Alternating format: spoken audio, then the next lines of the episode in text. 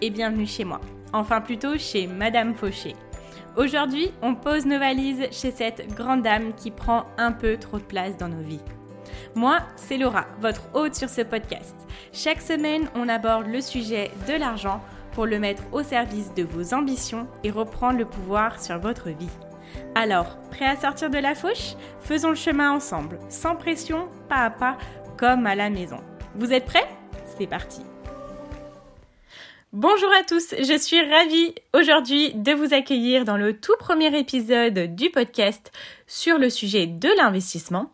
Alors, le premier, je l'espère, mais euh, d'une longue liste pour que l'on ait tous les clés euh, nécessaires pour investir en étant débutant. Alors aujourd'hui, j'ai euh, le plaisir d'accueillir un spécialiste du domaine qui en parlera du coup bien mieux que moi. Je suis donc euh, ravie de vous présenter notre discussion avec Antoine Ferraillant, qui est directeur de Money One, une société spécialisée dans l'investissement. Alors, l'investissement, c'est donc un univers dans lequel il baigne au quotidien, et ce, depuis de nombreuses années. Vous me connaissez, il ne m'en a pas fallu plus pour attiser ma curiosité. Du coup, Antoine s'est vraiment prêté au jeu d'expliquer comment fonctionne ce domaine à une Madame Fauché qui avait beaucoup de questions, vous pouvez l'imaginer. Alors, sans plus attendre, je vous laisse avec notre échange. C'est parti.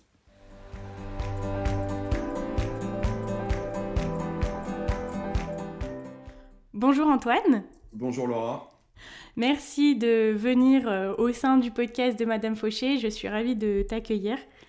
Bah, c'est très gentil. Merci à, toi de, me solliciter pour, euh, pour en faire partie. C'est un, plaisir de, de, partager euh, ce moment avec, avec tes, auditeurs de, Madame Fauché. Bah super, moi je suis vraiment ravie. Alors du coup, est-ce que tu peux te présenter, nous donner un petit peu ton parcours? Qu'est-ce que tu fais dans la vie? Euh, avec plaisir. Donc, je suis euh, Antoine Ferrian, j'ai 36 euh, ans. J'ai la chance aujourd'hui de, de, diriger une marque qui s'appelle moneyone.fr. D'accord. au sein d'un gestionnaire d'actifs qui s'appelle La Française, qui est elle-même détenue par le, le, Crédit Mutuel. Donc, on est un, un groupe 100% français. D'accord. Euh, j'ai, avant d'arriver chez, chez, chez Money One et, à la française, bah, j'ai, eu un parcours euh, entre guillemets classique. Hein. J'ai fait une, une école de commerce. Je me suis ensuite spécialisé dans l'asset management. Et euh, oui. Pour me, je dirais, me, familiariser avec, avec ce monde et, et, ce milieu, j'ai, d'abord travaillé pour Rothschild Compagnie Gestion. D'accord tant qu'assistant euh, gérant. Euh, donc là, j'ai vraiment mis le, je dirais un, pied dans la, gestion d'actifs et comment se, bah, comment se passe la, gestion, la gestion d'actifs. Et j'ai ensuite intégré euh, le groupe Société Générale plus proche du, milieu, je dirais, assurantiel, avant de rejoindre la française, où j'ai j'ai d'abord travaillé avec euh, ce qu'on appelle les, conseillers en gestion de patrimoine avant de rejoindre euh, Money One euh, et ce nouveau mode, je dirais, de, distribution de, produits financiers et, de l'épargne de manière générale via, du, via du online. c'est un parcours classique et, à travers lequel bah, j'ai pu petit à petit monter en puissance sur les, sur les sujets de l'épargne en général et, et sur leur mode de distribution. D'accord. Et du coup, ce que, euh, ce que tu appelles pardon, l'asset management, c'est la gestion d'actifs. Tu peux nous en parler un petit peu plus? Tout à fait. Alors, la gestion d'actifs, pour être euh, le plus euh, compréhensible possible, c'est une entreprise qui va venir gérer l'argent qui est confié par nos clients. Et notre objectif, c'est de faire fructifier cet argent. Euh, pour leur, leur en rendre plus euh, lorsqu'ils auront décidé eh bien, de se retirer de leur investissement. D'accord. Donc ça, on peut parler d'investissement, d'épargne en même temps? Oui, tout à fait. Euh, on peut parler d'investissement et d'épargne en même temps. On, gère, on, gère les actifs de clients finaux qui, eux, ont des clients je dirais, physiques, des, personnes physiques comme, oui. comme toi et moi, euh, qui, eux, ont pour objectif eh bien, de faire fructifier leur argent pour diverses raisons. Il peut y avoir de multiples objectifs à, l'épargne. ça peut être financer les études de ses enfants à terme, préparer sa retraite, ou, ou, tout simplement venir bénéficier d'une jouissance future euh, à travers euh, des, biens de consommation ou autres.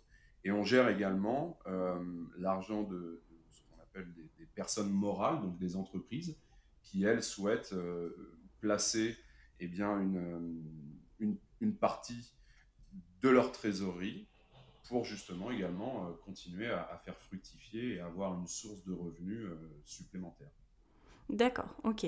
Bon, bah alors on reviendra euh, plus en détail en deuxième partie du podcast, du coup, justement, ce que, de, ce que, ah, pardon, ce que vous faites dans le, au sein de Money One, du coup.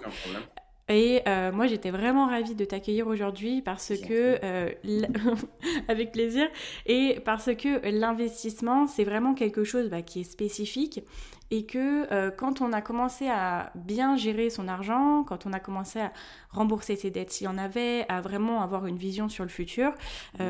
on a un petit peu l'impression que la prochaine étape, c'est l'investissement. Mais euh, quand on débute, c'est vrai qu'on ne sait pas trop comment commencer, on ne sait pas vers qui se tourner. Euh, voilà, c'est quand même un autre monde. Et moi, je suis pas spécialiste, donc euh, voilà, j'avais besoin d'un spécialiste comme toi qui pourrait répondre à toutes les questions, déjà toutes mes questions, et à toutes les, les, questions des personnes qui m'écoutent. donc, qu'est-ce que l'investissement vraiment À quoi ça sert? Donc là, tu nous as expliqué euh, que ça nous permettait de financer des projets, etc., ou de d'avoir un petit peu plus d'argent. Mais euh, concrètement, qu'est-ce que c'est euh, Comment ça s'organise?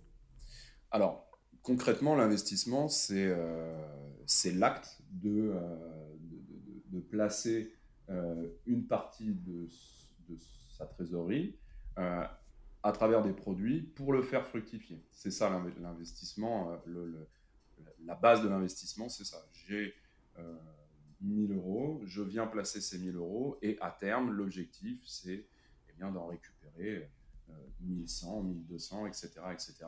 Et la, le potentiel de gain va varier en fonction des produits que je sélectionne.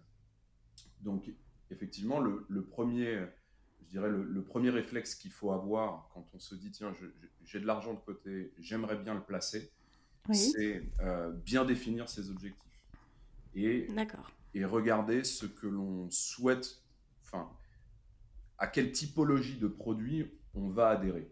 Certains euh, euh, vont se dire, je mets 1000 euros, j'accepte le fait de les perdre totalement si ça se passe mal. Et d'autres vont dire, non, c'est 1000 euros, j'ai mis X mois, X années à les mettre de côté hors de question euh, d'avoir euh, eh bien, un potentiel de perte sur ces 1000 euros-là. Donc, il faut, il faut définir le cadre de risque dans lequel je souhaite euh, m'intégrer. La durée de placement est également très importante, puisque et elle est souvent corrélée au cadre de risque, c'est-à-dire que je mets, reprenons l'exemple des 1000 euros, je mets mes 1000 euros, si mon objectif est d'en avoir 2000 euh, dans 10 ans, eh bien, je vais, je vais m'intéresser à des produits qui vont délivrer un rendement qui va être euh, euh, relativement linéaire et stable dans le temps. D'accord, donc, pardon, excuse-moi, je, te coupe. quand tu dis rendement, c'est quoi? C'est les intérêts? C'est Exactement, le rendement, c'est ce que va me délivrer le produit sur, sur lequel je suis investi. D'accord ça peut être, euh, euh, ça peut être de l'assurance vie, ça peut être un livret A. Prenons l'exemple du livret A qui est connu euh, de toutes et tous aujourd'hui. Lorsque je mets mes 1000 euros sur mon livret A, eh bien, je vais avoir un, rendement de 0,50 annuel qui va venir être distribué tous les ans. Et, tous les ans, je vais donc toucher le fruit de de ce, je dirais, de, ce placement-là. De ce placement-là. Alors, c'est une question qui, moi, c'est vrai que c'est une question que je me pose beaucoup. Quand les intérêts sont calculés, Est-ce que c'est calculé par rapport à la moyenne de ce qu'il y a dans le livret A? Parce que par exemple, euh, livret A ou peu importe, mais par exemple, si je mets 1000 euros le premier mois, après je mets 300, après je mets 800, etc., au bout du sixième mois, j'en enlève 1000. Oui. les intérêts sont calculés sur quelle somme du coup? Est-ce que c'est sur la moyenne? C'est... Les intérêts vont être calculés pro rata temporis, c'est-à-dire je mets 1000 euros le 1er janvier. Oui. Euh, et au bout de six mois, je vais venir euh, rajouter 500 euros. Donc, le calcul de mes intérêts va porter sur les six premiers mois de l'année sur mes 1000 euros. Et sur les six, sur les six restants, sur 1500 euros. D'accord, ok.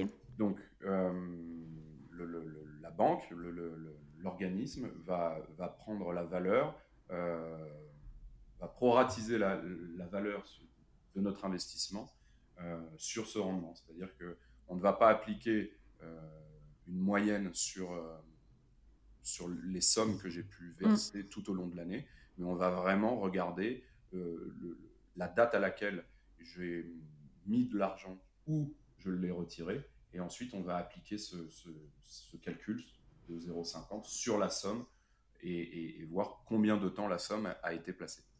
D'accord. Et ça, c'est quelque chose après, les, le, le, résultat des investissements, enfin des, des intérêts, c'est quelque chose qu'on reçoit à chaque fin d'année?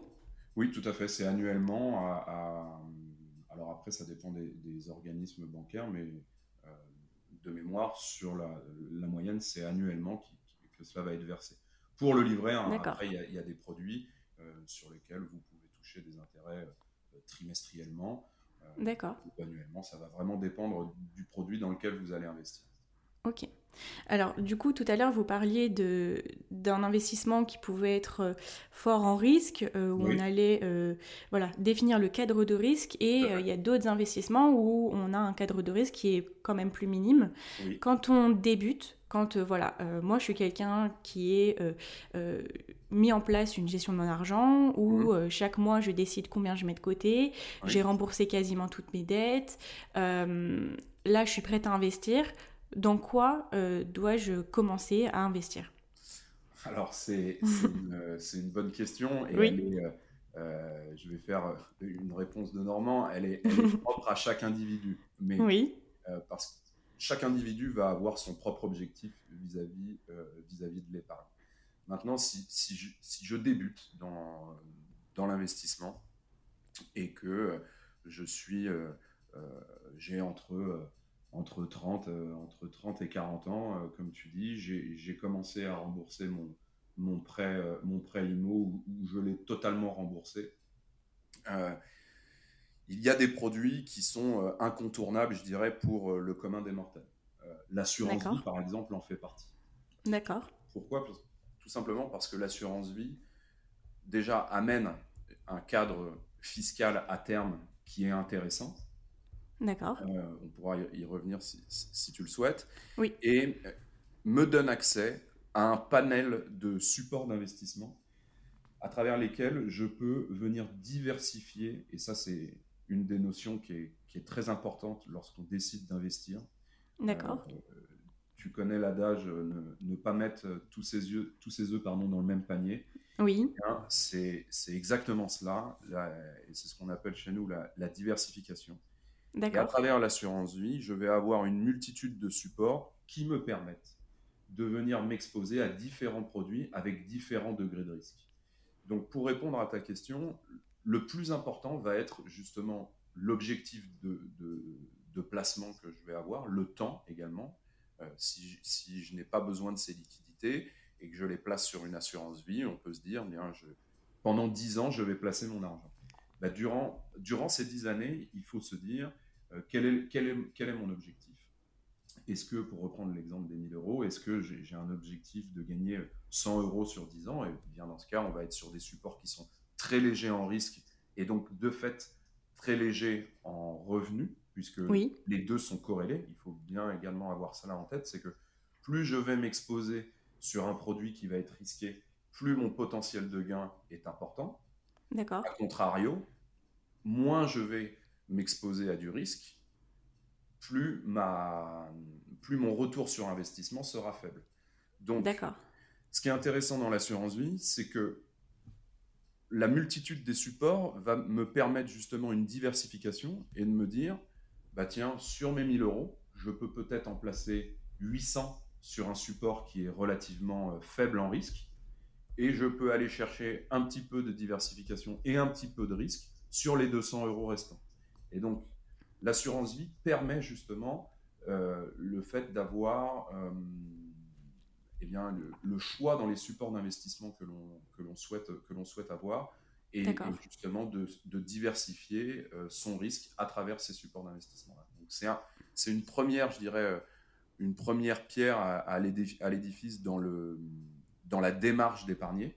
Oui. Après, il en existe, il en existe d'autres. Hein. Euh, par exemple, donc, euh, nous, sur, sur moneyone.fr, on distribue majoritairement un produit qui s'appelle la, SCPI. Je ne sais pas si, tu veux qu'on on en parle maintenant ou, si on, reviendra sur ce sujet plus tard. Oui, on va, on, va y revenir après avec la avec l'assurance vie. Oui. ok, aucun problème. Et, et c'est un produit qui, qui, nous qui permet également aux investisseurs de, se, de mettre un, premier pied euh, dans, dans, le monde dans dans de l'épargne avec un cadre de risque qui est, euh, qui est propre à celui de l'immobilier puisque les sous-jacents sont des sous-jacents euh, immobiliers. Mais c'est vrai que pour le commun des mortels, et d'ailleurs ce n'est pas pour rien qu'on dit que l'assurance vie est, le placement préféré des Français, c'est le placement pour lequel il y a le, plus de, de capitaux engagés. Euh, Mais est-ce que c'est le meilleur, du coup? Le meilleur, une fois de plus, pour se dire que c'est le meilleur, c'est parce qu'il répond à 100% de mes objectifs. D'accord. Donc, euh, si j'ai si j'ai en tête, euh, typiquement, je vais prendre un cas qui m'est propre. je suis papa de deux enfants. Eh bien, aujourd'hui, je préfère placer 50 euh, euros tous les mois sur un support d'assurance vie ou sur de la SCPI. D'accord. Euh, tout simplement parce que, euh, pour le compte de mes enfants, justement, c'est pour ça que je vous parle de, mes enfants, tout simplement parce que je sais que cette épargne va rester bloquée jusqu'à leur majorité. Donc j'ai du temps. Je vais pouvoir bénéficier d'un cadre, notamment sur l'assurance vie, du cadre fiscal qui est, qui est intéressant sur la durée. Et le but, pour moi, est de faire fructifier cet argent dans un cadre de risque qui est euh, encadré, parce que je vais rester, parce que cet argent va rester, euh, je dirais, longtemps sur le, sur le support, et que l'objectif, c'est que mes enfants puissent en bénéficier à leur majorité. Donc, à long terme, en fait. À l'instant T, dans ma problématique, ce produit répond, euh, répond à mes, je dirais, à mes objectifs d'investissement. Donc pour moi, c'est le meilleur. Par contre, pour mon voisin, est-ce que c'est le meilleur euh, si euh, euh, ou prenons une personne plus âgée qui a 80, 80 ans, est-ce que l'assurance vie sera le meilleur produit pour placer ses liquidités? Eh bien, il y aura des questions complémentaires à lui poser et, peut-être que ce produit-là, sur sa problématique qui lui est propre, ne sera pas forcément le meilleur. Mmh. Mais je dirais que si l'assurance vie répond, enfin attire autant de, de capital, euh, autant d'argent, euh, c'est parce qu'il répond à euh, la grande majorité des, des, problématiques des investisseurs. D'accord. Oui, surtout que donc ce que j'ai vu sur l'assurance vie, c'est qu'on pouvait choisir justement les, les types de profils d'investissement qu'on voulait, qu'on voulait avoir. Tout à fait. L'assurance vie, les contrats d'assurance vous permettent. chaque contrat a sa propre particularité. Mais vous avez dans, dans le, vous avez dans l'assurance vie une gestion dite libre, où là vous avez euh, accès à tous les supports d'investissement euh, que l'assureur peut vous proposer. Donc là, vous allez vous-même, vous-même ou alors la personne qui vous accompagne dans votre démarche. Moneyone.fr, on accompagne les épargnants dans leur démarche. Euh, l'objectif pour nous est de venir justement démocratiser ces produits-là à travers travers plusieurs choses, la démarche online par exemple, à travers la, manière dont on va euh, parler de cette épargne. Si on utilise un, je dirais, un phrasé très compliqué avec euh, le, propre vocabulaire de la gestion d'actifs, ben, on va peut-être perdre un petit peu, euh, un petit peu de notre audience. Où le but, c'est de venir démocratiser tout ça et d'accompagner les personnes qui mettent un premier pas dans l'épargne, dans leur, dans leur investissement. Donc cette gestion libre, nous, on va venir, je dirais, euh, orienter nos, nos, nos, clients dans, dans cette démarche d'investissement en définissant avec eux le cadre de risque et en leur proposant la, je dirais, l'allocation. Quand on parle d'allocation, c'est ce que je vais mettre dans mon panier en sélection des, de mes supports d'investissement. Donc ça, c'est la gestion libre. Et il y a également une gestion dite pilotée, où là, les clients ne s'occupent entre guillemets de rien. Euh, ils confient leur argent à des professionnels de la gestion et qui vont gérer euh, et piloter leur épargne euh, de façon, je dirais, automatique. Et cette gestion pilotée également propose différents cadres de risque. Vous pouvez avoir une gestion pilotée très dynamique qui va être investie uniquement sur le marché des actions, par exemple. Le marché des actions, donc qui parle à tout le monde, l'indice boursier CAC 40, voilà, ça, ça, je pense que ça, ça, ça parle à tout le monde. Euh, et le marché action est réputé pour être celui qui est le plus risqué. Euh, eh bien, vous avez, on va avoir des, gestions pilotées qui s'inscrivent dans ce cadre de risque-là. Et puis, vous en avez d'autres qui peuvent être très défensives et qui vont investir sur des produits qui sont euh, dans un cadre de risque beaucoup plus restreint. Et, donc, ça permet justement à l'investisseur de, bah, de venir s'exposer sur sur la typologie de produits qu'il souhaite, ou même préfère, oui. potentiellement mixer euh, les différents, euh, les différents profils pour, pour se diversifier et, euh, et venir dynamiser une partie de l'épargne s'il souhaite, s'il souhaite le faire. D'accord. Et du coup, c'est de quel type de produit moins risqué dont tu parles, par exemple, pour l'assurance vie? Alors, par exemple, ça peut être le marché. Alors, déjà, ce qui est propre à l'assurance, c'est que vous avez ce qui s'appelle un support euro. C'est le fonds en euros des, assureurs.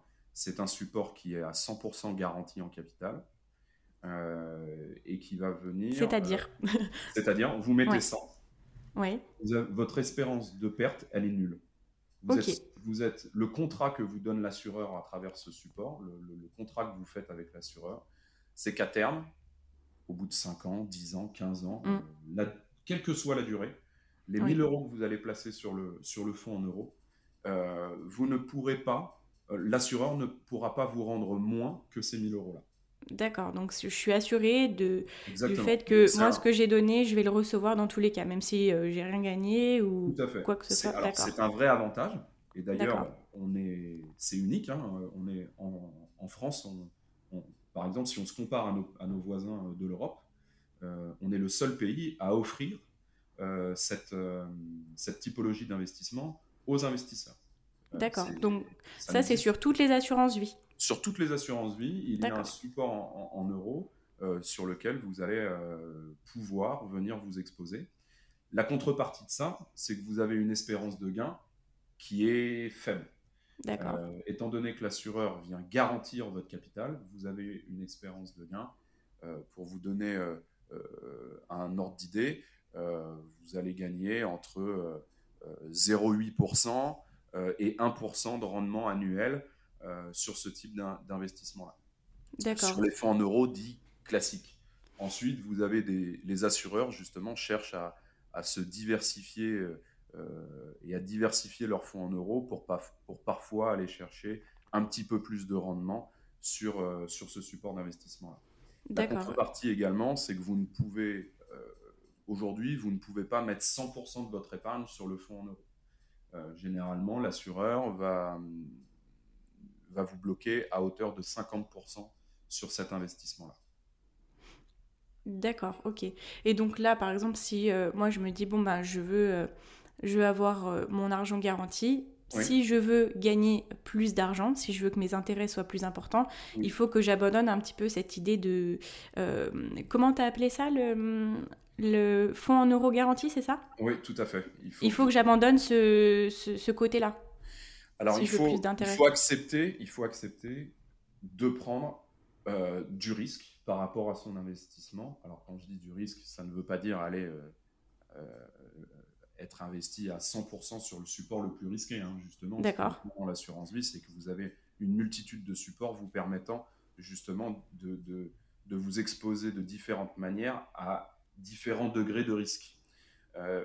Mais aujourd'hui, le, fonds en euros, pour, pour, des, pour de raisons, notamment le, coût que cela a pour un assureur, eh bien le, fonds en euros va être limité en termes d'exposition. Et donc, effectivement, l'assureur va dire à, va dire à ses, à ses assurés, vous pouvez venir vous exposer à hauteur de 50% sur le fonds en euros. Par contre, les 50 autres restants, il va falloir les exposer sur ce que l'on appelle des unités de compte. Donc, c'est des supports qui sont euh, disponibles dans le, dans le contrat d'assurance vie. Euh, et donc là, vous, avez, euh, vous allez retrouver une multitude de, de choses. Vous allez retrouver de l'action, vous allez retrouver le marché obligataire, vous allez retrouver des supports immobiliers comme les SCPI. Et d'ailleurs, le faire dans l'assurance vie, c'est assez intéressant parce que vous bénéficiez d'un cadre de risque propre à celui de l'immobilier et, euh, et l'assureur va venir apporter cette notion de liquidité, c'est-à-dire que vous pouvez acheter et revendre quand euh, bon vous semble. Donc ça, c'est important également pour, euh, les, les, potentiels investisseurs. Parce que ça, c'est quelque chose qui n'est pas faisable dans, tout, dans tous les investissements, la liquidité. Donc, si je comprends bien, la liquidité, c'est le fait de pouvoir récupérer l'argent qu'on a investi plus les potentiels gains assez rapidement. Tout à fait. C'est ça? C'est exactement ça la liquidité. C'est le fait de, tu l'as parfaitement expliqué, c'est le fait de pouvoir rentrer sur un produit et d'en sortir euh, quand on le souhaite. Alors, il y a certains produits qui sont liquides, on va dire liquides, sur lesquels vous pouvez rentrer et sortir de manière très, euh, très, très facile. C'est lesquels? Comment? C'est lesquels euh, qui, bah, qui sont plus euh, le, le, livret A est un produit euh, liquide, mais sur lequel bah, vous avez un, potentiel de gain relativement faible. L'assurance vie en est un également. Et l'assurance vie, par exemple, prenons, on va prendre, c'est un bon exemple, l'assurance vie. J'ai 1000 euros, je mets 500 euros sur mon support en euros, qui est totalement liquide, lui également. Vous pouvez rentrer et sortir. Et le calcul des intérêts se fera comme on l'a expliqué juste avant euh, tout à fait. Au prorata temporis, vous pouvez rentrer, sortir euh, au moment que vous le voulez. L'assureur, lui, va calculer combien de temps vous êtes resté sur, sur ce fonds en euros et appliquer, euh, appliquer le, pourcentage de gain sur la durée de détention.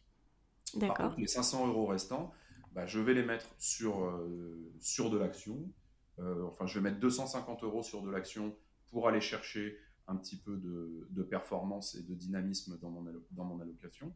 Et les 500 euros restants, je vais les mettre sur de la SCPI, par exemple. Il faut, il faut également comprendre qu'il y a des frais sous-jacents, et ça, c'est un, c'est, un point qu'il faut également aborder et qu'il faut regarder quand on est un, jeune investisseur et qu'on souhaite s'intéresser au sujet d'épargne, parce que en fonction, en fonction du distributeur, certains produits vont avoir une rentabilité différente du fait des frais qui sont hmm. appliqués sur ce produit. Donc ça, il faut également, il faut également euh, bien s'intéresser à cela. Mais reprenons l'exemple de l'assurance vie. Je mets 250 euros sur la SCPI. La SCPI va avoir un niveau de frais qui va être supérieur à celui du marché action. Donc mon produit est liquide. Par contre, j'ai un niveau de frais qui va demander euh, un certain temps de placement pour amortir ces frais. Et D'accord. Parfois, investir sur un produit totalement liquide, mais qui est fortement chargé en frais, si je mets 100 euh, euros sur un produit fortement chargé en frais mais totalement liquide au mois de janvier et que je viens les retirer par exemple au mois de février parce que j'ai besoin de venir euh, acheter euh, une voiture par exemple ou j'ai un besoin immédiat pour mon qui m'est propre ou pour mon foyer, eh bien euh, si je retire cet argent au mois de février, j'aurai potentiellement une perte puisque je n'aurai pas amorti les frais qui sont qui sont inclus dans, cette, euh, dans, mon, dans mon investissement. Donc il faut également faire attention à ça. Et où est-ce qu'on peut trouver les, les, endroits ou les investissements où on va avoir le moins de frais?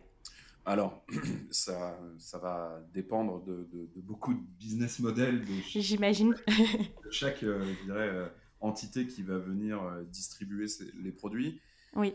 Aujourd'hui, le online, évidemment, les distributeurs online aujourd'hui affichent les, contrats et les produits qui sont le moins chargés en frais. D'accord. Parce qu'ils ont également bah, des coûts de structure qui sont plus faibles qu'une boutique en, qui aurait pignon sur rue, par exemple. Euh, donc, aujourd'hui, si on s'intéresse à ces, à ces, au sujet d'épargne et qu'on est euh, euh, conquis par le digital, dirais qu'il faut, oui, s'intéresser à, cela et regarder les acteurs sur le web qui, qui, me permettent justement de, de, mettre un premier pied dans, dans, dans l'épargne. Et ensuite, vous avez une multitude de sites qui, qui compare justement les frais des différents euh, contrats. Alors, ça peut être les différents frais des, contrats d'assurance vie, ça peut être les, les frais euh, des, des, SCPI. Euh, et donc, voilà, il y a un niveau, je dirais, aujourd'hui d'information et de transparence pour l'investisseur qui permet à tout à chacun de prendre, je dirais, sa bonne décision et de, et, de voir quel est le, distributeur qui est le mieux disant en termes de frais. Puisque et nous, le parti pris que l'on a chez, chez MoneyOne.fr, justement, c'est que le distributeur peut également être une source de performance. Euh, donc, typiquement, nous, on va, sur les produits euh, SCPI, par exemple, on va venir booster un petit peu le, rendement en, abandonnant une partie de notre marge parce qu'on estime que euh, ces sujets d'épargne, eh bien, le, le, distributeur se doit également d'avoir un rôle dans la performance du produit. D'accord. Donc vous faites le choix en fait d'abandonner quelques, quelques frais que vous pourriez mettre en place pour faire en sorte qu'il y ait des meilleurs rendements. Exactement, tout à fait. D'accord.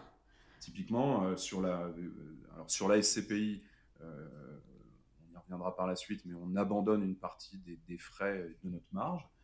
et par exemple, sur l'assurance vie, typiquement l'assurance vie aujourd'hui, certains distributeurs vont prendre des frais d'entrée c'est-à-dire que vous allez voir un, courtier, je voudrais une assurance vie. Euh, peut-être que ce courtier va appliquer des frais à l'entrée, entre 0,5 et 1%. Il y a des contrats qui vont même jusqu'à 5% de frais à l'entrée.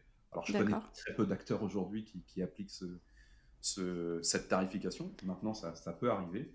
Donc à partir de 5%, c'est trop. il faut se dire, euh, non, là c'est trop. Euh, ah, Aujourd'hui, sur l'assurance vie, très sincèrement, il, bon nombre d'acteurs appliquent 0% euh, de frais d'entrée, ce que nous on fait également. Mm. Euh, et sur, encore plus sur un contrat digital. Sincèrement, aujourd'hui, payer des frais à l'entrée sur un contrat d'assurance vie, je ne vais pas dire que c'est d'un autre temps, mais presque. D'accord. Il euh, faut être attentif à ça et, en tout cas, dans la négociation que peuvent avoir tes auditeurs ou tout à chacun vis-à-vis de, son courtier ou, n'importe qui qui commercialiserait. Alors, non pas n'importe qui parce que c'est réglementé, mais c'est pour prendre un exemple. Euh, le, appliquer des frais à l'entrée sur l'assurance vie, très sincèrement, aujourd'hui, il, est très facile de trouver des contrats qui, qui sont à, 0% de frais d'entrée. Donc, en fonction des distributeurs, vous allez avoir des tarifications différentes. Et donc, cette tarification aura, in fine, une influence sur le rendement euh, de tout à chacun. Donc euh, il faut, voilà, nous on prône le fait que en tant que distributeur, on se doit d'avoir un, eh bien, un impact positif sur l'épargne de nos, de nos clients. D'accord. Oui, oui c'est vrai que si euh, les gains que l'on a sont mangés en fait par les frais, du coup, il n'y a pas grand intérêt. Alors peut-être que oui, ça permet de faire en sorte que notre argent soit placé, qu'on ne l'utilise pas, que au moins on met de côté. Mais, euh, Mais l'objectif dans l'investissement, il est vrai, c'est quand même de faire fructifier son argent. Donc te rejoins parfaitement sur le fait que si mes gains sont totalement gommés par des frais qui sont exorbitants, euh, ça sert à rien de prendre du risque et de s'exposer à, de l'épargne. Oui. Euh, mieux vaut garder euh, son argent sur le, sur le livret A, par exemple, mm. qui, qui ne va pas être chargé euh, et sur lequel je vais avoir euh, une garantie du capital, de la liquidité et, euh, et, des gains, même s'ils sont relativement, relativement faibles. Hmm. Et justement, du coup, pour le livret A, je voulais en, parler avec toi. beaucoup de personnes nous disent que le livret A aujourd'hui ne gagne plus et qu'il n'est plus, il ne permet plus de gagner euh, même autant que ce que l'inflation inflige à la baisse de capital, enfin la baisse de euh, valeur de l'euro, si, si j'ai bien compris. Donc, euh, quel est ton avis là-dessus? Est-ce que on perd notre argent sur le livret A? Et est-ce qu'on doit complètement enlever le fait d'avoir un livret A dans, nos, dans, nos, dans notre épargne? Alors, c'est une, une, très bonne question le livret A aujourd'hui, tout le monde, quasiment tout le monde en a un. Oui. parce qu'il va, pour toutes les raisons qu'on a, qu'on a abordées ensemble avant, parce qu'il apporte le support est liquide, il est garanti en capital, etc. etc. Par contre, il mm. est vrai qu'aujourd'hui, le livret A distribue, enfin, affiche une, une performance qui est, euh, qui est relativement faible et qui, euh, et qui décroît, euh, je dirais, dans, dans le temps. D'accord. Pour, pour, la simple et bonne raison que le livret A est le reflet de, dirais, de, de l'investissement sans risque. Et l'investissement sans risque aujourd'hui, ça va être par exemple une obligation française. Et les obligations françaises aujourd'hui, euh, elles sont en territoire négatif. C'est-à-dire que euh, quand je décide de, et c'est parfois euh, dur à comprendre, mais de, se dire qu'est-ce que des taux négatifs, pourquoi lorsque mm. je, je, mets de l'argent sur, sur, le, sur, sur une obligation française, eh bien je, je, je vais avoir moins d'argent qu'auparavant, mais c'est effectivement le cas. Aujourd'hui, on est sur des, sur des taux qui sont négatifs. Et donc, ces livrets A sont le reflet justement de ces obligations. Et donc, de fait, plus on va continuer à vivre dans un, je dirais, dans un, dans des territoires, ou en tout cas dans un, je dirais, dans une, dans une période où les taux seront négatifs et, mm. resteront durablement bas, plus ces actifs sans risque qui sont basés, enfin ces investissements sans risque qui sont basés euh, sur justement le, reflet de, ce, de ces taux-là, et eh bien, moins on aura une rémunération qui est importante. Euh, typiquement, le livret A, si on regarde un petit peu euh, dans, dans le rétroviseur, euh, en, dans les années 2000, par exemple, le livret A, c'était 3% de rendement. D'accord. en 2010, on est tombé à 1,75. Et aujourd'hui, on, est, on est à 0,50. Tout simplement parce que eh bien, les, taux n'ont fait que baisser. Et comme, c'est ce que j'essayais d'expliquer, comme le, le, calcul de ces intérêts est basé sur ces taux-là, parce que derrière, ce que va faire la banque bah, pour, pour, euh, je dirais, pour apporter cette garantie de capital et apporter cette euh, liquidité, euh, elle ne va pas, les sommes investies sur le livret A ne vont pas être réinjectées par l'organisme bancaire sur le marché action, par exemple, parce qu'il prendrait trop de risques si jamais tout le monde veut retirer ses liquidités de son livret A et qu'à l'instant T, la banque qui a placé l'argent collecté sur le marché action et, qu'elle en a perdu la moitié, eh bien, elle, sera en incapacité de rendre l'argent aux investisseurs. Donc, de fait, elle va placer l'argent collecté sur des obligations à très faible rendement. Et donc, de fait, vous avez le, un, rendement qui est très, très faible. Qui est très faible. Donc, ça, c'est le, le premier point sur ta question. Et le second, c'est effectivement cette notion d'inflation. Donc c'est à, quelle vitesse progresse la valeur intrinsèque de ma monnaie. Et effectivement, on a aujourd'hui un niveau d'inflation qui est supérieur à 0,50. Donc ça, c'est sûr, c'est vraiment supérieur au temps de rendement du livret A. Tout à fait. Donc effectivement, se dire qu'on perd de l'argent, on n'en perd pas. Je mets mes 1000 mm. euros sur, mes, sur mon livret A, je vais récupérer euh, 1001 euros, enfin 1005 euros euh, au bout d'un an. Donc je n'ai pas perdu d'argent facialement. Euh, par contre, la valeur de, de mon gain potentiel va accélérer moins vite que la progression de la valeur de la monnaie en elle-même. C'est en ce sens-là qu'on se dit qu'on entre guillemets qu'on perd de l'argent. Donc on va pas forcément perdre de l'argent, par contre on va en gagner beaucoup moins que euh, bah, que le niveau intrinsèque, intrinsèque pardon, de, de, la, de la valeur de l'argent. Je ne sais pas si j'ai été clair. En fait, oui, c'est en fait, c'est-à-dire qu'aujourd'hui, avec mes 1000 euros, euh, je les mets dans l'épargne. Si euh, dans un an, je suis à 1000,05, si j'ai bien compris, euh, ces 1000 je pourrais acheter moins de choses en soi avec ces 1000 euros-là, parce que il, mon argent aura moins de valeur. Tout à fait. D'accord. C'est exactement ça. D'accord. Et euh, donc tout à l'heure, tu m'as éclairé une petite lanterne. en fait, parce que j'essaie vraiment de comprendre tout le système qui est vraiment nouveau pour moi. en fait, euh, l'argent que moi je mets sur mon livret, donc tu me diras, si du coup c'est sur tous les livrets, sur tous les, les investissements, mais par exemple mon livret A, moi je mets de l'argent sur mon livret A, la banque va aller investir cet argent-là pour faire en sorte que j'ai des intérêts. Et c'est de là que viennent les intérêts. C'est toujours... Ok. Et euh, la banque, elle, elle a le choix de l'investir dans ce qu'elle veut et ce qu'elle juge du coup en accord avec le taux de rentabilité qu'on attend de ce livret-là. Tout à fait, c'est exactement ça. Et c'est pour ça que la banque ne va pas prendre euh, un niveau de risque trop important. Par exemple, si on reprend l'exemple du livret A, ne va pas prendre un niveau de risque trop important, mais tout simplement parce que si demain l'argent qui a été collecté sur le livret A est réinvesti de l'autre côté, c'est ce que je te disais tout à l'heure, sur euh, euh, un produit très risqué et qu'elle perd 100% par exemple, et eh bien de fait, elle va, elle va devoir aller chercher sur d'autres réserves hmm. pour pouvoir fournir euh, l'argent placé par les investisseurs sur le livret A. Donc, et c'est quoi comme réserve? Ça peut, être ça, peut être ça peut être ses fonds propres et, justement des réserves dans leur bilan qui sont constituées justement en cas de, en cas de mur pour justement apporter euh, la liquidité et, les sommes qui sont, euh, qui sont euh, investies par, par les épargnants.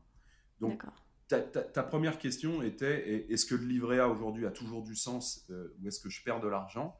Je dirais qu'aujourd'hui, le livret A, si on, a, si on a un peu de liquidité de côté, typiquement, à titre perso, moi, le livret A, c'est ma, c'est ma, c'est ma poche de cash, entre guillemets. C'est mm. l'argent que tous les mois, je vais arriver ou non à mettre de côté. Il y a des mois où on se fait plus plaisir que d'autres. Oui, voilà. C'est également un deuxième. Euh, si je peux donner un conseil, c'est également oui. faut savoir se faire plaisir.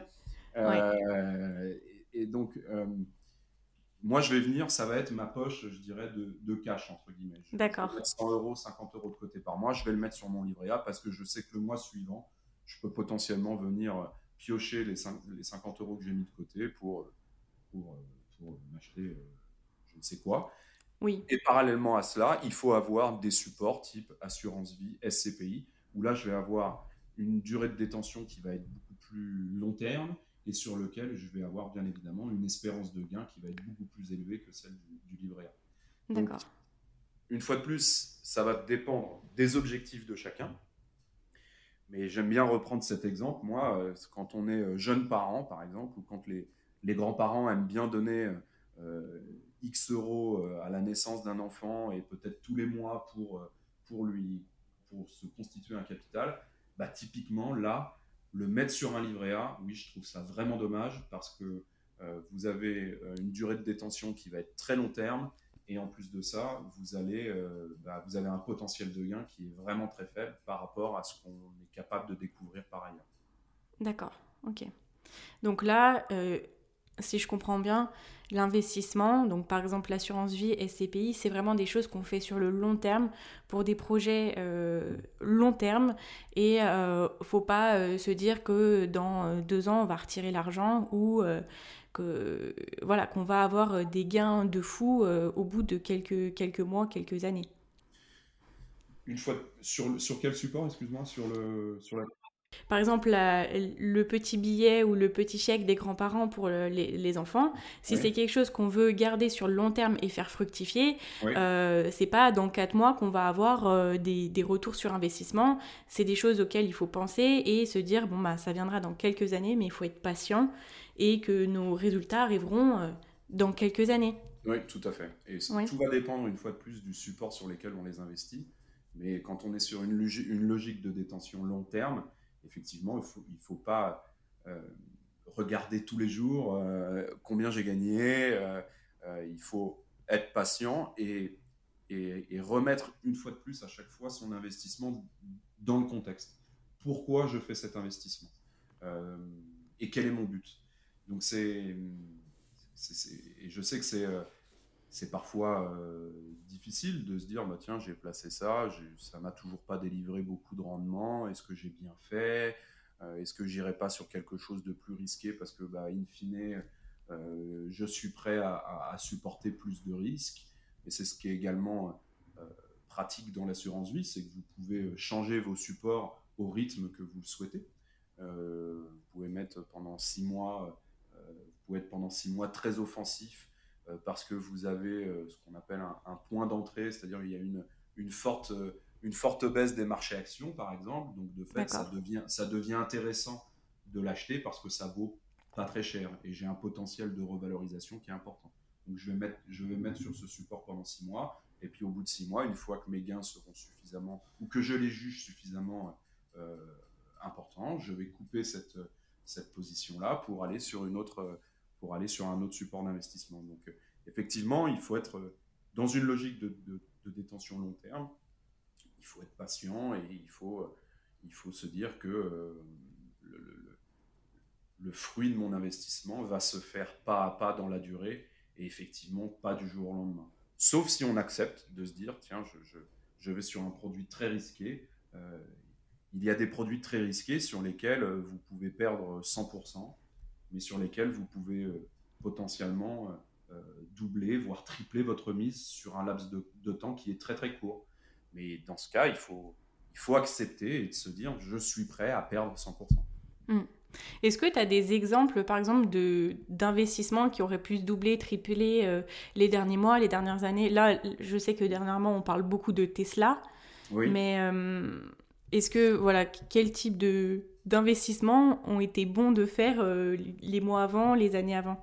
Alors, généralement, quand on, quand on part sur des des valorisations à deux chiffres, des performances à deux chiffres, c'est-à-dire faire euh, plus de 10%, euh, voire à trois chiffres. D'accord. On, est généralement sur euh, le marché dit action, puisque c'est celui qui, qui vous apporte le plus de risques et donc les valorisations les plus, les plus importantes. Donc effectivement, il y a bon nombre de valeurs qui, qui ont très très bien fonctionné. tu as cité Tesla, Tesla en est en est un très bon exemple.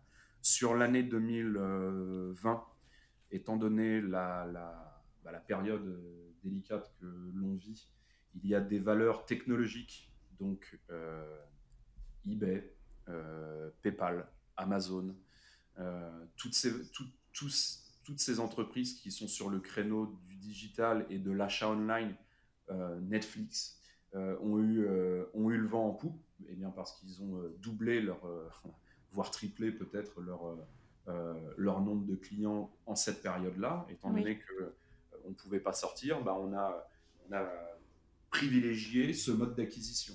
Hmm. On a compensé. Exactement. Donc, de fait, ces valeurs-là, les valeurs technologiques, se sont très très bien comportées sur l'année 2020.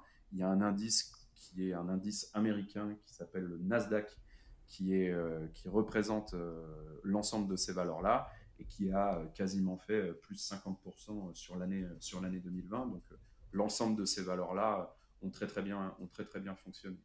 Euh, D'accord. La française des jeux qui a récemment qui est récemment entrée sur le sur le marché en un an a une performance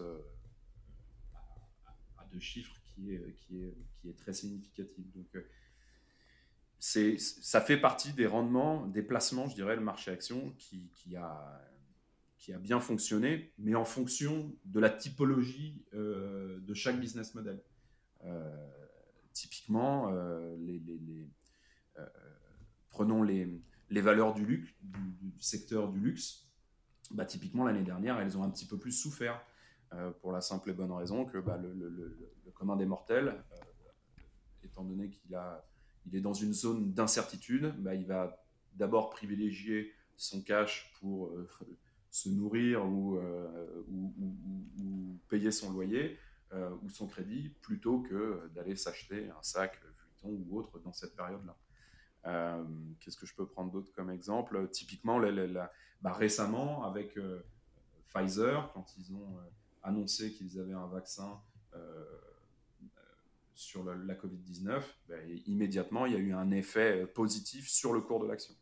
D'accord. Donc, euh, ça va vraiment dépendre de. Je dirais qu'il y a surtout, et ça, il faut l'avoir en tête, il n'y a pas de martingale. Euh, sur le marché action, il va, va y avoir différentes, je dirais, différentes valorisations qui seront propres au, au business model et au marché de chaque entreprise. D'accord.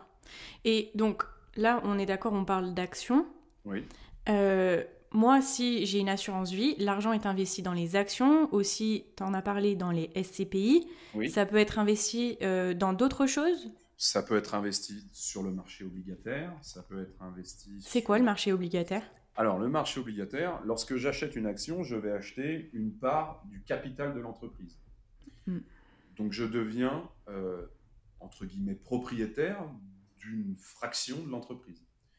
Le, marché obligataire, c'est euh, l'inverse. Lorsqu'une entreprise souhaite, euh, typiquement, on va prendre un, prenons un exemple très simple. Laura, Madame Fauché, tu souhaites que ton podcast euh, se, prenne de plus en plus euh, d'ampleur et tu as besoin, par exemple, de, de t'acheter du matériel pour bien enregistrer, euh, pour bien enregistrer ton podcast. Oui. Tu as besoin d'argent justement pour faire grossir ta société. Eh bien, tu vas émettre ce qu'on appelle une obligation, donc une, une créance. Et tu vas dire à tes investisseurs, si vous me prêtez 1000 euros, moi, avec ces 1000 euros, je vais m'acheter du matériel par contre, la contrepartie, c'est que le contrat, c'est que je vais vous en rendre 1050 au bout d'un an. Et donc, justement, euh, le marché obligataire, c'est ça. Les entreprises vont émettre, euh, vont émettre un titre de créance que l'individu va acheter et, il aura un rendement en face de ce titre de créance. Et donc, c'est le, le pendant du marché, euh, du marché action. Et, le rendement va, se, va être calculé en fonction, euh, une fois de plus, du risque que, que, je suis prêt à, à prendre. Donc les, les, entreprises vont être notées. Et en fonction de cette notation, je vais avoir un rendement. Donc les entreprises les mieux notées auront un rendement qui va être faible parce que le risque sera faible.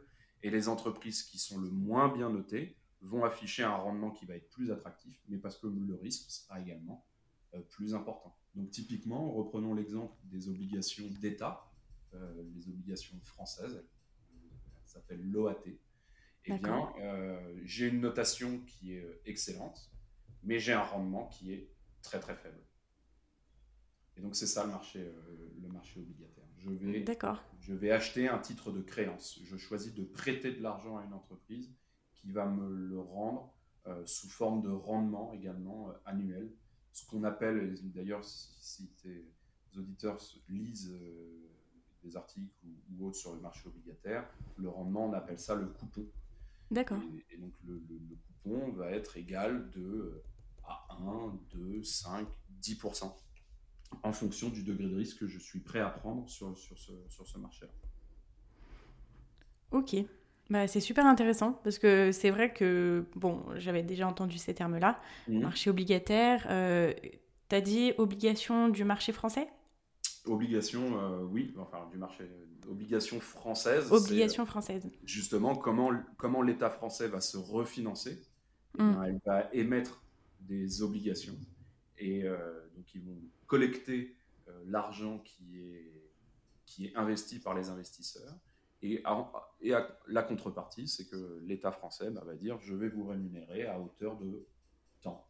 Et donc aujourd'hui, euh, c'est, euh, c'est l'investissement, je dirais, le, en tout cas l'espérance de gain le, le, plus faible que l'on peut avoir, puisqu'on on est dans un cadre de risque qui est euh, quasi nul.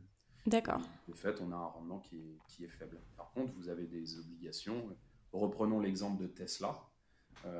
Tesla, lorsque même si ça a le, le, vent en poupe, euh, par exemple, euh, sur la, thématique des voitures électriques, etc. Euh, le, si on regarde le business model de Tesla, lui, son objectif, c'est c'est arriver à, à, conquérir, à conquérir, entre guillemets, l'univers aérospatial. Et donc, de fait, aujourd'hui, Tesla perd, entre guillemets, de l'argent et donc, de fait, son, obligation va rémunérer plus que, euh, les obligations euh, françaises, par exemple. Quand je dis France, c'est les, obligations émises par l'État français, non pas émises par les entreprises françaises. Et donc, de fait, étant donné que je prends un risque plus important, je vais avoir un rendement qui va être plus important. D'accord. Ok.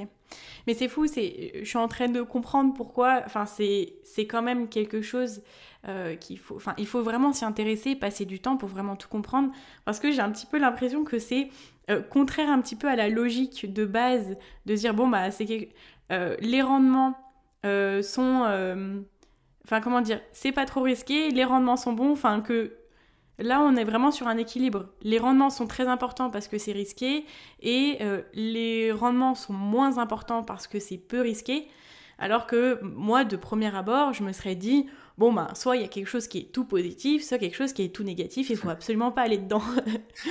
Donc c'est vraiment, euh, en fait, une gymnastique mentale de comprendre euh, que c'est un équilibre, qu'il n'y a pas de... Enfin, tu me diras du coup si je me trompe, mais il n'y a pas de bon investissement ou de mauvais investissement, c'est vraiment en fonction de notre projet, de notre goût du risque euh, euh, et, de la durée euh, que l'on veut, enfin la durée dans laquelle on veut investir en fait. Exactement, c'est exactement ça. le, le degré de risque qu'on est, qu'on est prêt à prendre, il est propre à chaque individu. Et donc, de fait, certains produits vont, vont correspondre euh, à certaines personnes et d'autres, euh, ce sera complètement l'inverse. Donc c'est mm. vraiment comment on, a, comment on appréhende le, le, sujet de l'épargne euh, et, et, vraiment arriver à se dire que clarifier ses objectifs, clarifier ses objectifs dans le temps, et après, en fonction de mes objectifs, je vais regarder quel, degré de risque je suis prêt à prendre pour répondre à cet objectif-là. Donc, c'est, euh, euh, il faut se poser les bonnes questions. Et ensuite, il faut, euh, comme tu le disais, il faut investir ce dans quoi, un, on a des croyances, et surtout, il faut bien comprendre le produit dans lequel on investit. Parce qu'il n'y a rien de plus désagréable de ne pas comprendre pourquoi on perd de l'argent, parce que euh, j'ai mal été renseigné en amont et, euh, et je n'ai pas compris ce dans quoi j'investissais. Donc ça, c'est mm. également important de, de, bien comprendre ce dans, quoi, ce dans quoi on investit, tout simplement parce que après, si, si déconvenu il y a, et il y a une fois de plus, il n'y a pas de martingale, hein, on peut se retrouver en territoire négatif, même si il y a certains produits qui offrent malgré tout des espérances de gains sur la durée qui sont qui sont positives. Euh, euh, on, peut, on peut se retrouver en territoire négatif et si on n'a pas compris pourquoi on peut s'y retrouver, euh, ça peut créer de la frustration et de se dire, in fine, bah, l'épargne, c'est pas fait pour moi. Mm. C'est dommage parce que celui qui épargne s'enrichit malgré tout. Hein. si, on fait, si on prend l'exemple d'une personne qui investit pendant 10 ans et une personne qui n'investisse pas pendant 10 ans, euh, il y a quand même une très forte probabilité pour que celui qui a investi soit plus riche à la fin de l'opération par rapport à celui qui n'a pas investi. Donc, euh, il faut quand même se, dire ça et, et, se dire qu'il faut bien comprendre ce dans quoi on investit. Comme ça, il n'y a pas de frustration, pas de déconvenu et, et, on, et on, assume une potentielle baisse de, de son investissement. Donc, l'essentiel, c'est déjà de le faire en fait. L'essentiel, c'est de le faire, de comprendre pourquoi il faut le faire et surtout mm. de, de, de, mettre de côté euh, les idées reçues euh, qui sont souvent euh, l'épargne, ce n'est pas fait pour moi, j'y comprends rien, donc je, donc je n'y vais pas. Eh bien, aujourd'hui, il y a des, des, gens qui sont payés pour accompagner un investisseur dans cette démarche-là, pour bien lui expliquer ce qu'est l'épargne, bien expliquer les supports d'investissement bien définir avec lui quels sont les objectifs euh, de, euh, de, mon investissement. Donc ça, il faut vraiment passer le pas. Et également de se dire, euh, l'autre idée reçue, c'est de se dire, je n'ai, je n'ai que 50, je, je, ne mets que 50 euros de côté par, par, par mois, ou même 30 euros. De fait, l'épargne n'est pas faite pour moi parce que je n'ai pas assez d'argent. Ça mm. également, c'est faux. Aujourd'hui, bon nombre de produits sont conçus justement pour venir répondre à la problématique de, ces personnes-là et de se dire, bah, voilà, j'ai des produits qui me permettent aujourd'hui de venir investir 30 euh, euros, 50 euros par mois. Euh, et c'est ce qu'on s'efforce de faire, nous, sur moneyone.fr, lorsqu'on lorsque l'on lance un produit, c'est de se dire, parce que démocratiser l'épargne, c'est notre objectif, notre principal objectif. Oui. Maintenant, encore faut-il avoir les produits qui permettent de démocratiser l'épargne. Et à chaque fois qu'on sort un produit, justement, on, essaye de se creuser la tête en se disant, bon ben voilà, il faut que ce produit puisse répondre à la, problématique de chacun, et notamment à l'entrée. On ne veut pas que nos produits, euh, je dirais, trient les investisseurs euh, du coup à l'entrée avec euh, un tri qui se fait, qui se fait sur le prix. donc c'est important d'avoir des produits qui, qui permettent à, tout à chacun de venir s'exposer s'exposer à l'épargne. Et une fois de plus, le, je dirais que l'exemple que tu prenais tout à l'heure sur l'inflation et les taux qui sont bas, eh bien ce contexte-là rend l'épargne encore plus intéressante. Parce que si on laisse son argent sur, le, sur son compte en banque ou sur le livret A, comme tu le disais, si l'inflation si progresse et continue de progresser, eh bien, je pourrais acheter moins de choses avec ces mêmes 1000 euros au bout de X années. Donc, de fait, s'intéresser à l'épargne, c'est se dire également, je vais venir m'enrichir à travers, euh, à travers cette, euh, cette épargne-là. Donc, c'est effectivement, il faut franchir le pas parce qu'aujourd'hui, on est dans un contexte qui un, qui, qui permet de le faire, et, deux, euh, euh, bon nombre d'acteurs. Euh, MoneyOne.fr en est un, mais on, également, il y en a également d'autres qui permettent justement de, de trouver des produits qui sont accessibles, et, faciles à comprendre. Mm. Alors justement, parlons-en. un des produits de MoneyOne, c'est la SCPI. Donc moi, j'ai totalement découvert la SCPI ben, grâce à Money One, du coup. Euh, alors, est-ce que tu peux nous en parler? Qu'est-ce que c'est la SCPI Alors, la SCPI, euh, c'est Société civile de placement immobilier. Oui. Et donc, c'est un, c'est un produit à, travers lequel les investisseurs vont pouvoir s'exposer donc à l'immobilier. Mais l'immobilier sous toutes ses formes. Et généralement, et nous, ce qu'on, l'expertise justement de notre actionnaire, qui est ce gestionnaire d'actifs qui s'appelle La Française, lui, son expertise, c'est l'immobilier de bureau. Donc, à travers les SCPI que distribue MoneyOne, vous allez pouvoir venir vous exposer à un, parc immobilier, entre guillemets, euh, de bureaux. Alors, je, m'explique. Euh, on moi, j'aime bien généralement faire le, le parallèle avec un investissement locatif, par exemple même si ce sont deux marchés qui sont complètement différents. Le marché du bureau et le marché de, euh, de l'habitation sont deux marchés bien différents qui répondent à des codes différents et donc à une valorisation différente. Mais pour schématiser et le rendre le plus simple possible, une SCPI, c'est, comme si j'achetais un appartement et que je venais mettre un locataire dedans pour pouvoir toucher les loyers euh, que va justement me donner mon, mon locataire. Sauf qu'au lieu de le faire sur un appartement avec un locataire, la SCPI va venir le faire en achetant une multitude de tours d'immeubles. De, alors ça peut être des immeubles euh, Paris, boulevard Haussmann, ça peut être des immeubles à la Défense, ça peut être euh, des, bureaux, euh, d'autres immeubles de bureaux à Lyon, etc., etc., puisqu'on va venir justement se diversifier au maximum.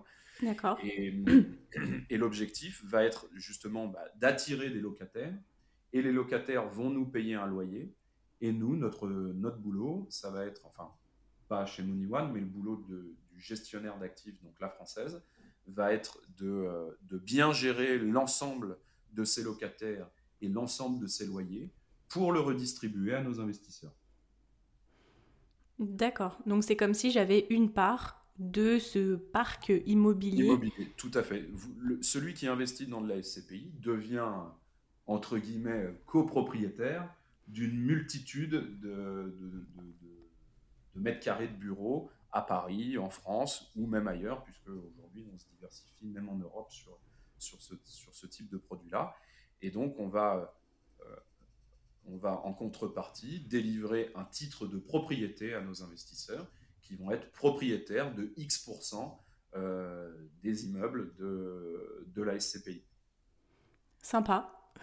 en fait, on peut être propriétaire sans vraiment. Euh, parce que ça, j'ai trouvé ça super intéressant parce que quand on est. C'est que tu peux devenir propriétaire sans les, je dirais, les galères de la propriété. Oui, euh, c'est ça. Parce que j'achète un appartement, je mets un, je mets un locataire dedans.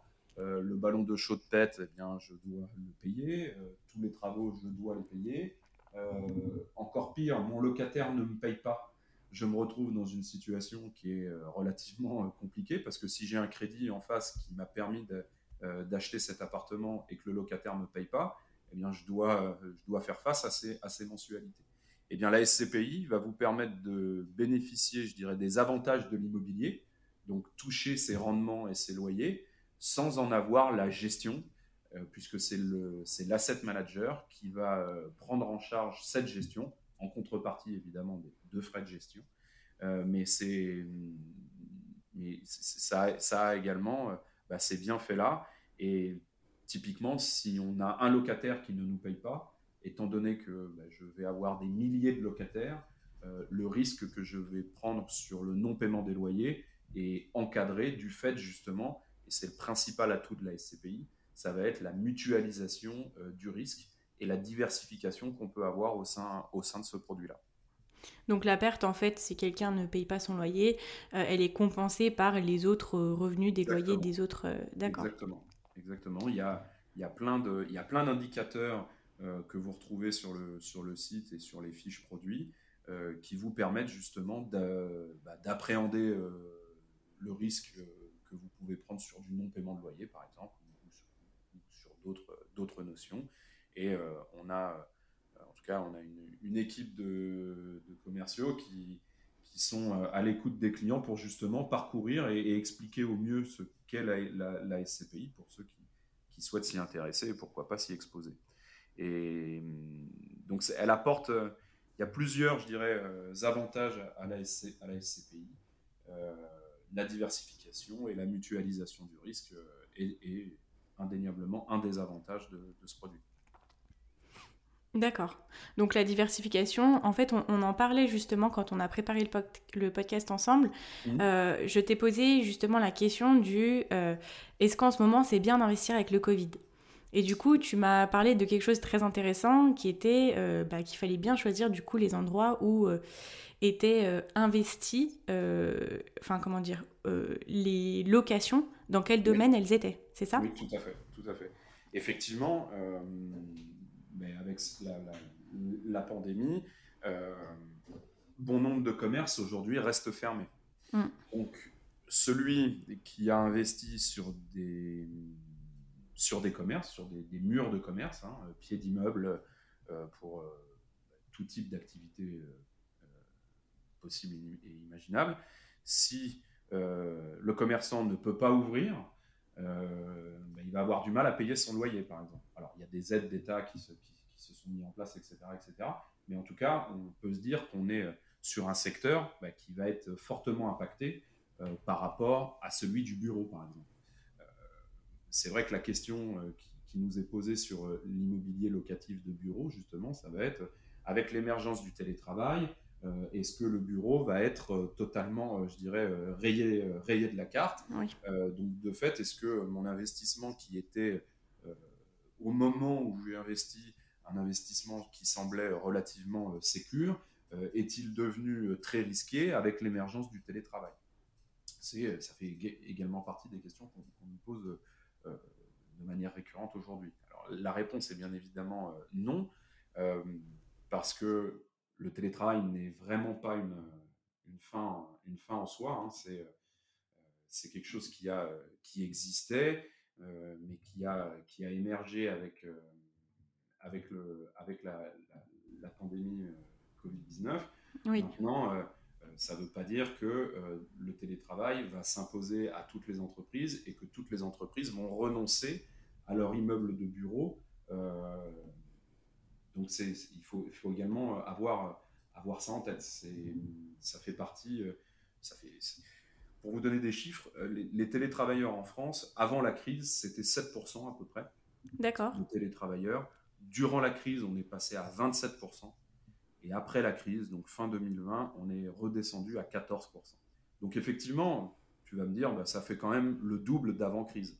Maintenant, on voit que ce chiffre est en train de, de, diminuer de mois en mois parce que le télétravail, c'est pas une fin en soi. Il y a des entreprises qui ont besoin d'avoir leurs salariés sur place.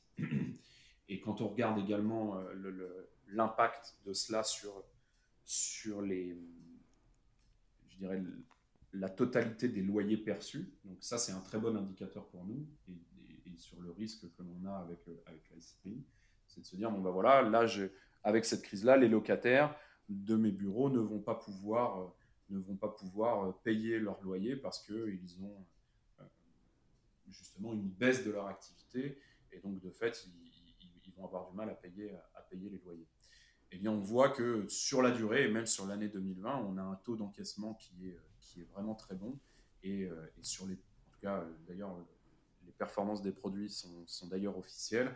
Et euh, sur tous nos produits, on a euh, maintenu, sur la quasi-totalité de nos produits, il y a un produit qui a été impacté, une SCPI qui a été impactée. Sur les autres, on a maintenu le prévisionnel de rendement sur l'année 2020. Donc c'est un produit qui a qui a su, euh, je dirais, euh, qui a su absorber euh, ce, bah, ce, contexte, ce contexte particulier, parce que justement la typologie de, nos, de nos actifs était tournée plus sur le bureau par, que, que, que, le commerce, par exemple. C'est vrai que les, les, les, investissements sur des murs de commerce, dans le temps, il peut y avoir quelques déconvenus parce que, et d'ailleurs, le, le gros, entre guillemets, de la crise euh, n'est pas forcément euh, derrière nous, mais devant nous, puisque lorsque les commerçants vont devoir euh, eh bien, payer, je dirais, les, prêts garantis par l'État,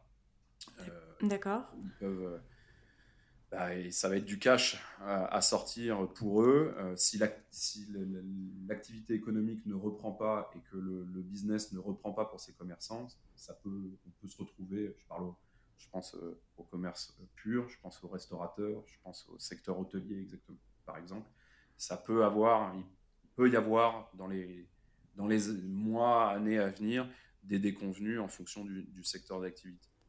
Et nous, on est très investis sur le secteur du bureau, à plus de 80%. Donc, on est sur, euh, sur des actifs euh, et sur une typologie d'actifs qui, qui a très, très bien résisté et qui, j'ai pas de boule de cristal, mais qui en tout cas a montré par le passé euh, sa capacité de résistance dans des, euh, je dirais, dans des zones de turbulence. Et d'où du coup l'importance d'avoir euh, un portefeuille diversifié, que ce soit à, l'interne de la société d'investissement ou que ce soit nous-mêmes, du coup de diversifier nos investissements. Exactement. Exactement. le bureau, effectivement, est une des stratégies qui fonctionne bien. maintenant, dans votre allocation, vous pouvez ou faire une allocation sur la SCPI en SCPI en faisant euh, X% de bureaux, X% de commerce, euh, X% sur des SCPI d'habitation qui existent également. Euh, donc c'est, ça vous permet en tout cas de faire, de faire une diversification qui, qui est complète. Et d'ailleurs, il, faut, il faut se diversifier le plus possible. Et ça, par exemple, c'est vous, enfin, par exemple, si moi, je, je mets, admettons, 3000 euh, euros dans, euh, dans un fonds SCPI, ça, c'est euh, vous, du coup, avec la société de gestion La Française, qui allez décider où est-ce que vous investissez l'argent, et moi, j'ai juste à attendre, en fait. Tout à fait. Alors, c'est un, juste à, attendre, oui, le, rendement inclus dans, ce, dans la SCPI. Donc, les SCPI, pour vous donner un, un aperçu donner un aperçu des, rendements SCPI. Nous, en fonction de nos produits, ça va de 4 à un peu plus de 5% de, rendement. Euh, D'accord. Et donc, justement, la société de gestion, donc il y a des SCPI qui vont être investis majoritairement en France sur du bureau. Il y a d'autres SCPI qui vont être euh, investis euh, majoritairement en Europe parce qu'il va y avoir des stratégies différentes. Et, donc, en fonction également de la SCPI qu'on choisit, eh bien, il va y avoir des typologies d'investissement qui vont être différentes. Et c'est justement euh, euh, le gestionnaire d'actifs qui, qui a défini en amont le cadre de risque et euh, la typologie d'actifs sur lesquels il souhaite investir. Et donc, la société de gestion va justement, bah, c'est son boulot, elle va investir l'argent collecté dans des actifs qui correspondent aux objectifs qui ont été prédéfinis par, le, par ce produit. Et la SCPI vous distribue, on parlait tout à l'heure de, de, rendement sur le livret A et, de la récurrence justement de ces rendements. Et donc la, SCPI, elle, va venir distribuer tous les trimestres eh euh, les loyers perçus à ses investisseurs.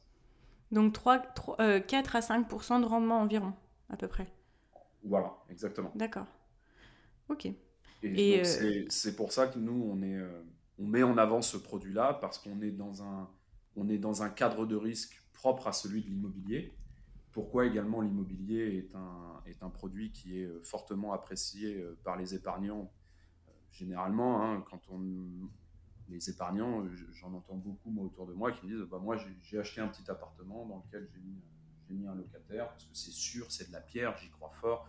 Euh, je ne pense pas que le marché euh, de l'habitation va, perdre de l'argent. Euh, et bien parce que ce, qui est, intéressant sur la SCPI, c'est qu'on va répliquer, je dirais, les codes de l'immobilier en diversifiant au maximum l'investissement et y apporter un rendement qui, dans ce cadre de risque-là, est, euh, est, intéressant. Et là, le rendement du coup euh, que tu me dis, euh, c'est un rendement qui est compté, compté, avec les frais imputés ou sans les frais de gestion? Alors, c'est un rendement qui est net de frais quand je parle de ces de 4 à 5% oui, tout à fait. Et les frais vont être calculés sur le prix de part. Donc, prenons un exemple. J'ai une SCPI qui, dont la part vaut 1000 euros et qui a 8% euh, euh, de frais, eh bien, je, vais supporter ces, je vais supporter ces frais au moment de la revente. Donc, avec 8% de frais, quand je vais revendre mes parts de SCPI, je vais les revendre 920 euros du coup, et donc j'aurai supporté ces frais au moment de la revente. Et donc, d'ailleurs, c'est sur ces frais-là que Money One décide d'en rendre une partie à ses investisseurs. Euh, et donc, voilà, en moyenne, nos SCPI sont chargés à hauteur de 8% de frais. La durée de détention euh, conseillée est de 10 ans. Donc, quand on euh, lisse ces 8% de frais sur 10 ans, eh bien, c'est totalement absorbable par rapport bah, au rendement de ce, produit-là. Et puis, si on se compare avec de l'immobilier locatif, par exemple, bah, un notaire, il va vous prendre environ 7% de frais à l'entrée si vous achetez euh, un appartement.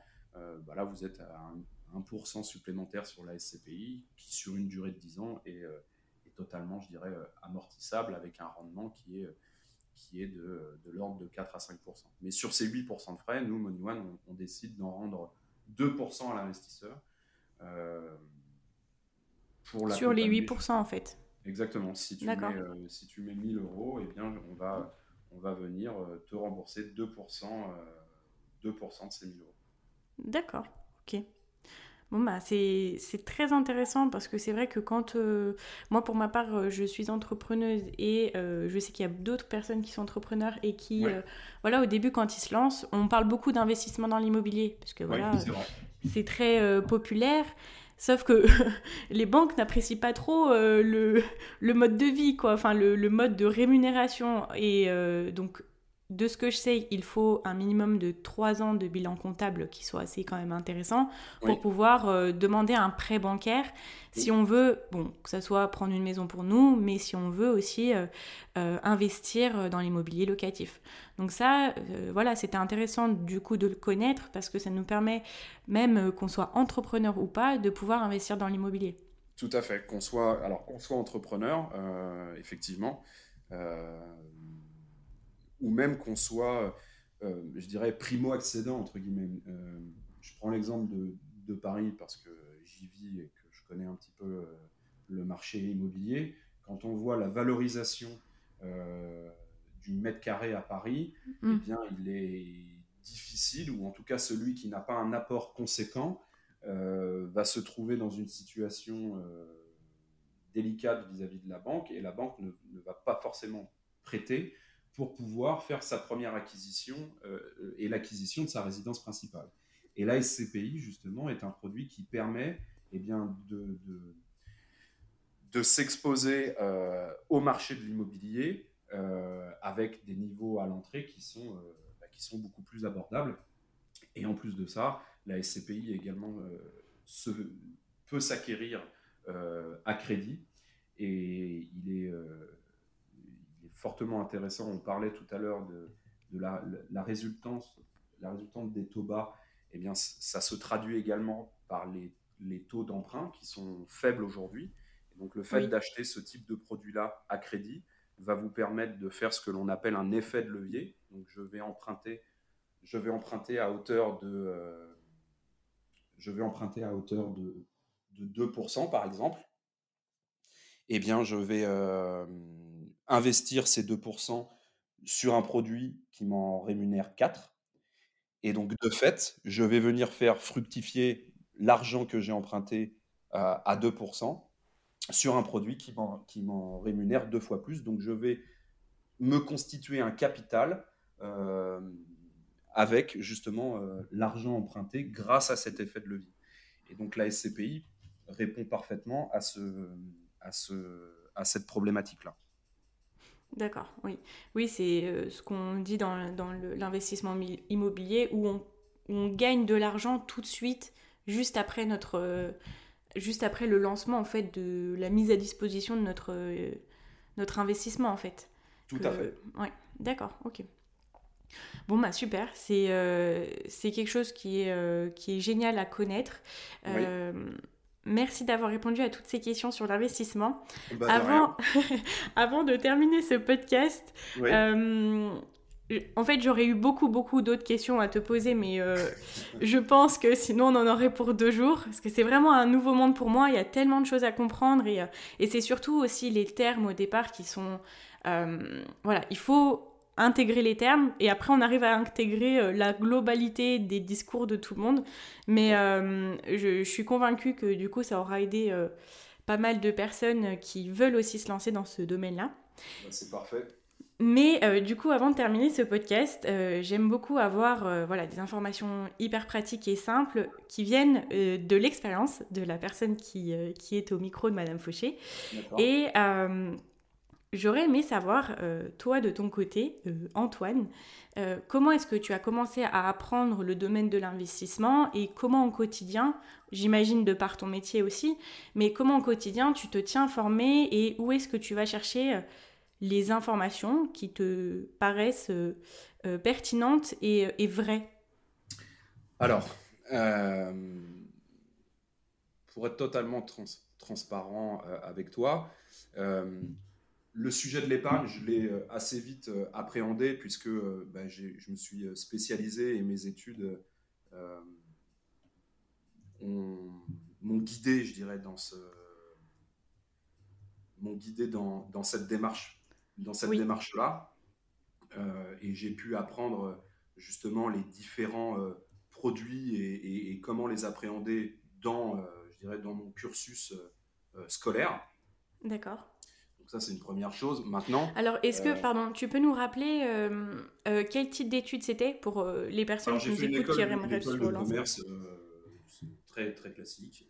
et après, je me suis spécialisé dans justement la gestion d'actifs en faisant voilà. un master spécialisé dans la gestion d'actifs. Donc, c'est une thématique que j'ai que j'ai appréhendée durant mes études, mais je dirais au quotidien aujourd'hui, bah, il faut effectivement, alors, il faut s'y intéresser, même si ça, ça, ça, ça, botte pas euh, tout le monde. Hein. C'est des sujets qui peuvent être parfois fastidieux pour, euh, mm. pour certains, je le comprends parfaitement. maintenant, il faut, je dirais, dans, dans, la, dans la, comment je vois l'épargne et comment l'appréhender, il faut le voir comme un, comme un vrai complément de, de, de revenus. Se dire que ben, je suis éligible à, à l'épargne d'une manière générale. Euh, et les sources d'information, il faut il ne faut pas hésiter à aller sur les sites spécialisés, il ne faut pas hésiter à, à, lire. Lesquels, par exemple? Toi tu, toi, tu utilises quel type de site spécialisé? Euh, Alors, pour, typiquement, bah, sur, les, sur les produits SCPI, je vais sur, sur moneyone.fr, euh, parce que c'est là où, où c'est là où je sais où je l'information par rapport au produit que j'ai acheté. Et ensuite, il faut se référer, je dirais, au, au, site qui commercialise ou à l'entreprise à, travers laquelle j'ai pu acquérir des produits d'épargne. Mais vous avez plein de des sites, des sites. Boursorama est très complet et vous donne un niveau, un niveau d'articles très intéressant. La plupart des sites, également des distributeurs, ont également des blogs. Typiquement, moneyone.fr, on a un blog sur lequel on, traite tous les sujets de l'épargne. Euh, la SCPI, l'assurance vie, la fiscalité de chaque produit, pourquoi euh, ce produit est fait pour moi, pourquoi il n'est pas fait pour moi, les avantages et les inconvénients. Il faut, euh, il faut se nourrir, je dirais, de, de ces informations. Et, et, cela permettra d'avoir un, un, niveau de connaissance suffisamment, entre guillemets, important et permettant justement à, à, tout à chacun de se poser les bonnes questions autour de, l'investissement. Ok, super. Est-ce que euh, euh, tu aurais un conseil à nous donner euh, à toutes les personnes qui nous écoutent, dans toi, ce que tu vois au quotidien, du coup, que ce soit ta vie personnelle, ton expérience, et de par les clients de Money One, quel serait le meilleur conseil que tu pourrais donner aux personnes qui nous écoutent sur la gestion de leur argent? Alors, le meilleur conseil dans la gestion de l'argent, c'est un, et ça c'est vraiment important, bien comprendre ce dans quoi je vais investir. Oui. Pour ne pas créer justement de frustration comme on a pu l'expliquer euh, auparavant. Bien définir le cadre de risque dans lequel je m'inscris. Ça c'est également important et le plus important de tout, être diversifié et ne pas mettre tous ses, yeux, tous ses œufs dans le même panier. Vraiment euh, diversifier son investissement et, euh, et, de se dire que euh, ben, il, est, il, est, préférable de multiplier des prises de position plutôt que de tout mettre sur un seul et même support d'investissement.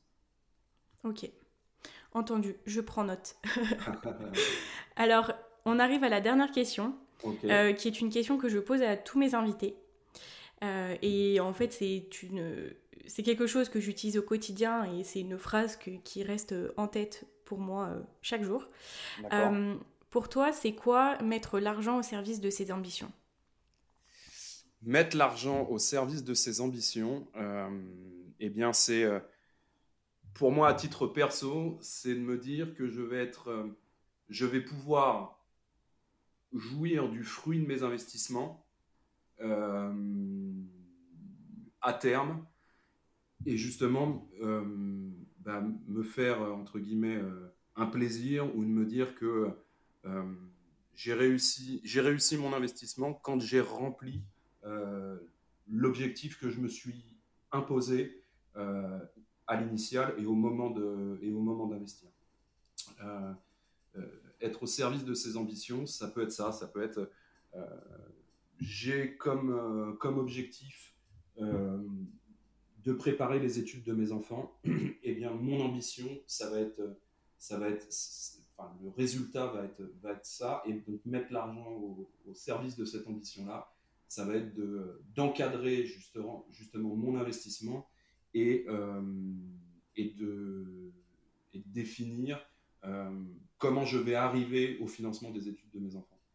Donc ça, je vais définir un cadre de risque et je vais, euh, je vais, je dirais, me discipliner et appliquer euh, ce cadre que je me suis prédéfini dans mon investissement pour in fine répondre à mon objectif. D'accord. Ok, super. Merci Antoine. De rien, merci beaucoup à toi Laura et euh, j'espère que j'ai été le, le, plus clair possible et que j'aurai j'ai pu apporter euh, beaucoup de réponses à tes questions. Beaucoup de, oui, beaucoup de réponses. c'est effectivement ça. Merci de t'être prêté au jeu. J'imagine que quand on est dans ce domaine-là, c'est un exercice assez euh, challengeant de euh, d'utiliser des termes pour les personnes qui ne sont pas forcément dans le métier chaque jour. Oui. Et je suis sûre que ça pourrait aider, aider du monde. Ça m'a beaucoup aidé. Du coup, je vais mettre dans la description euh, le lien pour accéder à Money One. Euh, où est-ce que toi, on peut te retrouver si on a des questions à te poser Peut-être que... Bah, par, mail, euh, par mail sur mon, sur mon mail ou directement sur LinkedIn. donc mon mail, c'est affairaian, a f e r a h i a n la-française.com. Ok, parfait. Je mettrai tout ça dans la description. Ça marche. Merci à toi, Antoine. De rien. Vraiment à très bientôt. Un plaisir. Un plaisir partagé. Ça marche. Merci. Merci. Voilà, c'est la fin de cet épisode. J'espère vraiment qu'il vous a plu. N'hésitez pas à me le dire ou à me dire ce que vous en avez pensé sur Instagram. Mon nom est Madame Fauché, comme le nom du podcast. Je souhaite encore une fois remercier Antoine pour cette discussion et pour avoir tenté de répondre à mes questions de la façon la plus simple possible. Donc merci pour ça. Merci à vous d'avoir été là. N'hésitez pas à partager cet épisode autant que possible pour que euh, chaque personne qui soit intéressée par l'investissement et qui ne sache pas vraiment comment s'y prendre puisse avoir les réponses qu'elle recherche. Pour me soutenir, je vous invite à venir mettre une note de 5 étoiles sur Apple Podcast ou à laisser un commentaire. Je les lirai euh, tous un par un ou vous pouvez venir vous abonner sur la plateforme de votre choix. J'ai été ravie d'être avec vous aujourd'hui. Je vous dis à très vite pour un nouvel épisode du podcast de Madame Fauché. Et en attendant, n'oubliez pas que vos ambitions n'attendent pas. Ciao ciao